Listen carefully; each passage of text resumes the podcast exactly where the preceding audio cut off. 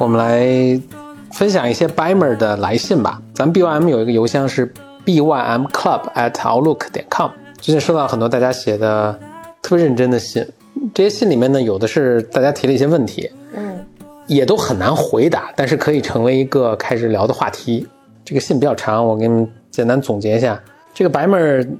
她现在面临的是一个是出国留学还是继续工作的一个问题。然后呢，她说她拿到了一个她 Dream School 的一个 offer，原计划是今年九月份就去英国读书，但因为疫情的原因呢，这个东西整个是计划就推迟一年。然后在这一年中呢，她就找了份工作，所以她现在在这工作中呢，觉得这个工作环境啊、文化也挺好的，呃，老板也非常想留他，所以他现在就非常犹豫，说是应该读书的这个机会呢，还是就继续留下来，在他这个地公司工作。哇，这是这是个很难的问题。就我觉得是没法给他一个去或者不去这样简单的一个回答了。但是，就如果你碰上这样情况，你会考虑什么呢？我觉得这就是两个都好的选择。所以就做哪个决定都行。但是，一个确实是了，就是如果特别犹豫，我那天听了一个这个思维思维方式啊，就是我觉得挺好。就如果都很犹豫的话，就肯定这两个差不多，没有明显的好坏。嗯，那其实你就做哪个决定都行，嗯，反正你就做了一个决定，然后把它的好的地方尽量放大就完了。我我以前的一个有一个原则是，那看哪个机会更难得，因为有一些机会是 always 在的，有一些机会是就比较难得。但是我觉得这个事儿是困难，嗯、在于我突然想这里面有很多维度。第一，就是因为也不了解你这个人是什么样一个人，就是什么对于他你。他邮件其实写的挺长的，呃，你你先去说啊。然后，如果是我的话，我，哎呀，我突然觉得有好多好多变量。如果我很年轻的话，嗯，啊、你具体来说多年，这不大学刚毕业，对我，我如果是在大学刚毕业这个年纪的话，意味着我现在没有，呃，没有足够多的，其实我是没有足够多的心智能力和经验来判断我现在的这个工作是否真的是好工作。嗯，就是你还没有这么多样本量对，对对，我我还没有办法来评估去我在这个职业起点上就是会带给我什么，以及就是我在更年轻的时候，我会觉得，比如说相对顶尖的学校，我当时会觉得这是一个投资的行为。你你付出你的时间、精力成本，但是你带你有可能带给你的回报是你不可预期的，包括你的人生体验、你的眼界的开阔，以及你遇到新的人和新的机会。我觉得这个是不可预期的。但相反，如果我在比如说现在这个年纪，三十多岁的年纪，我觉得我会相对更清楚我现在的工作，它会带我去何方，就是我现有的这个留在这个公司和留在这个岗位上，它能带给我什么样的前景。我大大概率也能判断出国留学这件事情，它带给我的那个想象和可能性是相对有限的。在在我现在这个阶段来讲，嗯当然我我这个评估是在你就是为了你的事业发展而考虑的了、啊。我我有时候有朋友也会这么讲，就是我一定要去读一个 MBA 啊，我一定要去读一个什么什么什么。想读 MBA 的都赶紧来找我聊聊，嗯 我争取都把他们劝退。在这个年纪，我觉得或者大家还会有一个执念，想要去读博士。嗯我觉得在这个年纪，如果你呃你会更清楚，比如说读博士就是为了做科研或者留在某一类工作岗位上的。我现在这个年纪就能判断，对于我来讲，博士就不重要，除非我真的特别热爱这个学科，否则这个博士的这个 degree 对我是没有用处的。但是我在年轻二十岁的时候就不能做这个判断。如果我回到二十岁有这个机会的话，那我可能也一样会现在鼓励我那时候的自己，就是那你去读读看。所以我觉得这里面我可能考几个变量：第一，你希望你的人生大概是什么样的？你在人生什么阶段？嗯，你怎么来评估你现在的判断？你说二十多岁做判断这个事儿，还我有两个感触啊。一个是，这就跟你在二十多岁时候，就或者甚至之前，你接触的整个这个圈子，大家这个文化，大家的一个共识是什么？大家都觉得去，就你的环境中。嗯嗯，比如说可能大家都觉得需要必须读个硕士啊，读个博士啊，甚至一定要出国读啊。呃，有些人会觉得一定要去机关单位去啊，有有，然后有有一些群体会觉得一定要去一个，比如做金融行业的工作啊等等。这个是特别影响你的。所以其实你在那个当时，比如说至少我在那个当时，我在那个圈子里，在我当时整个受的一个环境的影响，就是你毕业就是要去，比如说做做咨询、管理咨询，然后管理咨询之后呢，就是要去读一个 MBA，MBA 回来之后。那这都好几年后的事儿了，就到时候再说了。它等于是你，因为你想，呃，就大家平常从小学升初中，初中升高，这是一个非常固定的一条路。然后我我们当时那个圈子里的这个再往后看的，其实就把这固定路其实又延长了几年。嗯嗯，就是它这个延长是保持你的，就跟那个我觉得跟学校的延伸特别，就跟学校的性质特别像。它是就还是在不断给你简历上填东西，就但是又给你保持一定灵活性，就是你你以后还是想做什么都可以。当成做科研不行了，但是就是它是给你给你未来职业发展保持极大的灵活性，给你简历上一条条去填，然后这填的每一条呢，其实都还是 OK 的。但是这个基本上做到读完 MBA 就到极限了，就再往后就不要再填简历了，就就没有意义了。所以在当时对我们来说，其实比较一一根筋的在去做同样的事情，不不太思考，也没有什么太多思考。嗯嗯。不回到他的那个情况，我我我听我会这么想这个事，我觉得做。工作其实总是能找的，好的公司也总是什么。但读书，且不说你再申请啊什么这个什么，但是但是你不同的不到了不同的年龄，可能就确实不适合去读了。也不是说一定非要出国去读书啊，但是那不去你就意味着你放放弃了这个这个方向。但工作或者甚至你很喜欢很好的公司，永远都会有的。哎，如果话说到这儿的话，我反而有个新的想法。我想法是，如果这两个你都比较纠结的话，那就去读书。而且如果你比较年轻的话，嗯嗯，因为读书它可能带给你很多可能性。哎，是我我我想另外一种，我觉得我会突然这么想，原因是，如果现在这份工作这么好，比如说你加入了一家。假设这是一家创业公司，嗯，然后你现在承担起非常重要的工作，嗯，你有可能在你加入了一九九七年的 Google，对对对，因为你有可能在 五年内财富自由，对吧？嗯嗯，然后你在这个岗位上迎接很多很多的挑战，嗯，然后你会快速成长，在这种环境下。你大概率也不会再考虑说，在想这个事，不会纠结这个事。你不会纠结说，那我还要不要去读书这件事情？嗯，换句话说，就这个工作还不错，但是它是有可能是可能被替代的。但这个真的很难判断。我相信当初，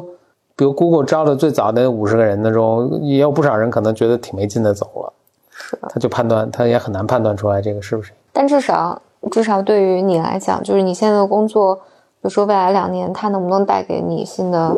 呃，视野，然后他能不能给你更大的挑战？你能不能学到新的东西？我觉得这个是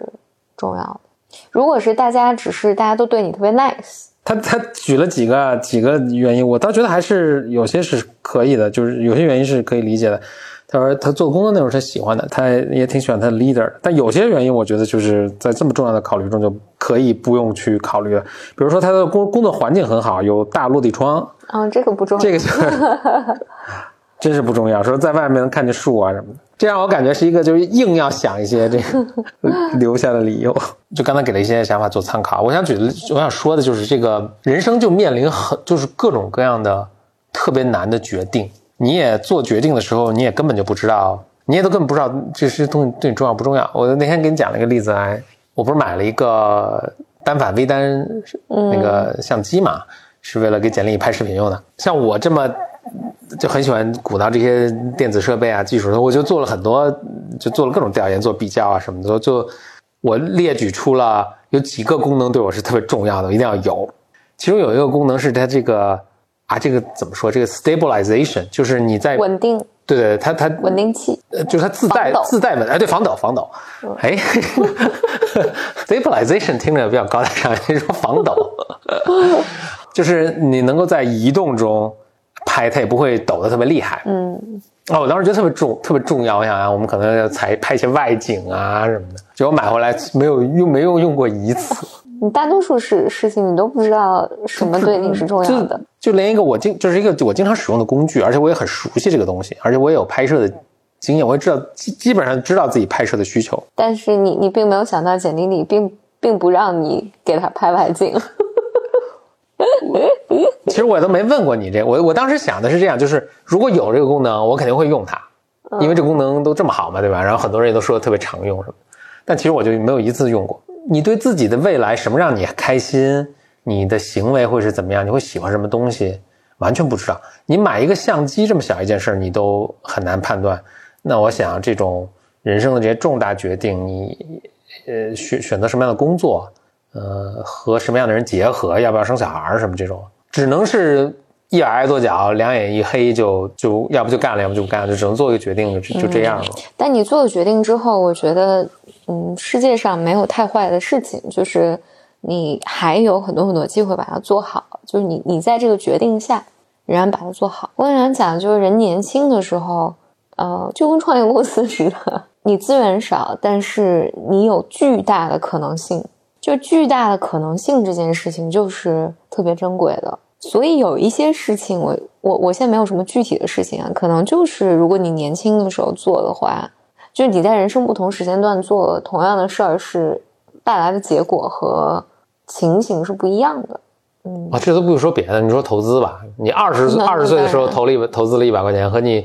五十岁时候投资一百块钱，那是非常不一样，对吧？是，因为这个利利滚利的这个，你你多让它滚了三十年，那这个是天壤之别啊。所以，我我觉得你如果要学一些什么东西啊，你当然什么年纪都可以学，但是你肯定早学比就早开始，凡是你想做的事情，早开始肯定比晚开始你要得到的。可能性多很多，就大家都现在都说这个 life work life balance，work life balance 这个生活和工作或者学习的一个 balance。哎，好，很少有人说学习学习 life balance，没有这个概念。我觉得不仅仅是开玩笑，我觉得这是值得深究的。就没有人觉得学生就督促你多学一点，大家还是基本上还有一个共识，这是一个非常值得的一个投资。我觉得年轻的时候工作也是一样的。你可能人生一最后，比如说你工作这三十年下来，反正你都吃很多苦，但是你这苦在在。吃的权重可能不一样。如果你在头五年多吃一些，你后面就很大的机会。对对，就跟跟存钱一样的。你你这头几年咬咬牙买了套房，他这个你后面吃吃他的利息吃很久。你当然可以选择什么，你说这个不重要。但是我觉得大家会容易误判的是，你不知道自己付出的代价到底有多大。其实这个代价比你想的大好多。对，那个他们那天说那个巴菲特特别逗，这是一个跟刚刚才说的这个有有相关但，有点反过来啊。就巴菲特。他他就从小特别爱投资，后来他在就二十多岁的时候老爱算，所以他就算说，哎，比如说我今天花了一百块钱，就比如吃一顿特别好的，那但是我如果一百块钱存了存了，然后等到我八十岁的时候，这个钱多少？一算，他八十岁的钱可能是两千块钱。他说啊，这顿饭太贵了，我就不吃了。所以他买什么东西，他他看的那个价格都是那个实际价格的什么十五倍、二十倍 是吧？但但这这大家调侃他了，未必是真的。但是他真的生活很简朴，就是他平时也就吃个汉堡包什么的。但是他有其他的追求了。他说，如果你有这么一个这么投资的这个心理的话，你这个个人生活是一个灾难，因为你看什么的价格，我们都多一 多一个零。但同这这个是一个讲笑话的极端的一个情况。但同样啊，就是你的 work life balance，就还是你什么样追求都可以，但是。当你偷个懒儿，当你比如说别人去学习，你没去学学个什么东西，学个新的技能或者某些项目，你偷一个懒儿，说你得的回报很容易计算，就是我今天早下班了，嗯，什么二半个小时什么，这很容易计算。但你付出代价不那么明显，但这个代价实际上是对，是你未来三十年在不不断的为去支付这个的。是，话话说 work life balance 这件事，因为最近好像我跟不同的朋友好像都有。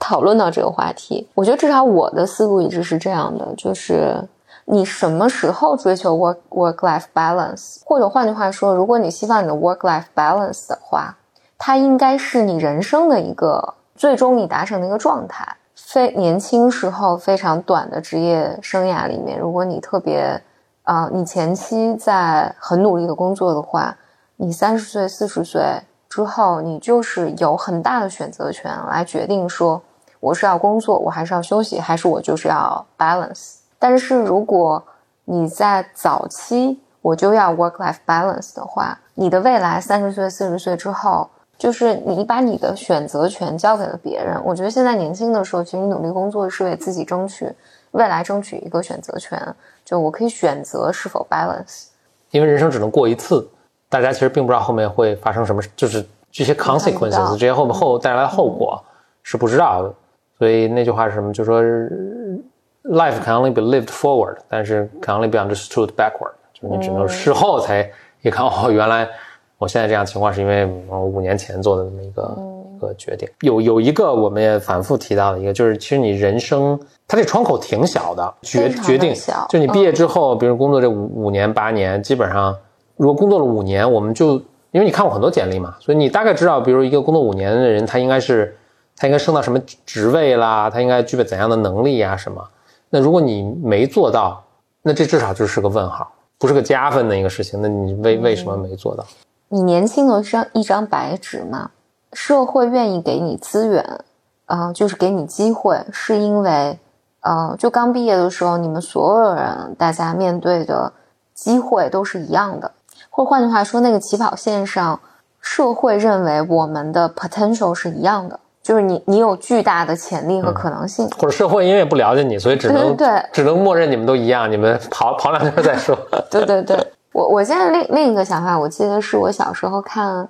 我小时候当时看《鲁豫有约》，《鲁豫有约》里面就是他当时讲了几个八零后新贵啊创业创业创业成功就其中一个现在是觉得很成功的理想，戴志康，我觉得还还有毛侃侃啊，还有一个高然，我就记得好像戴志康他说过一个话，他说我的理想，他当时二十多岁嘛，肯定估值上亿嘛，那个时候，呃，戴志康说我的人生理想就是全力工作，三十五岁退休。然后我当时就想，哎呀，听起来这也是很好的 plan，因为后来我在就是我在高校工作嘛，高校工作有一种感觉是你很轻松，但是你每天的工作强度很低，你要 work life balance 绝对可以 balance，你还每年还有寒暑假，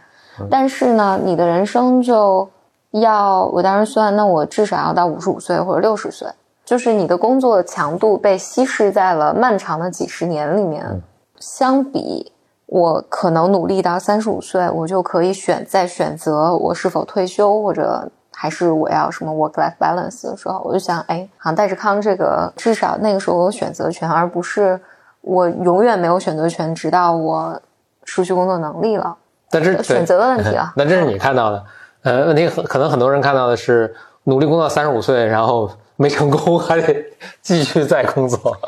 诚实的讲，我觉得就是你的机会是非常非常大的，因为百分之八十八十的人都选择是我我我就是被安排，然后我就一直工作到六十岁的，所以但凡我觉得这个是当然是个人选择了，但你但凡你想选戴志康那条道路，然后你只要下定决心，然后你就努力就可以了。没那么难。对我我我见到的就是大家的天资或者智力发展水平、什么受教育程度、资源，我觉得没有特别大的区别，但真的区别在于心态上，其实就是心理上的一个，你你做怎样的决定。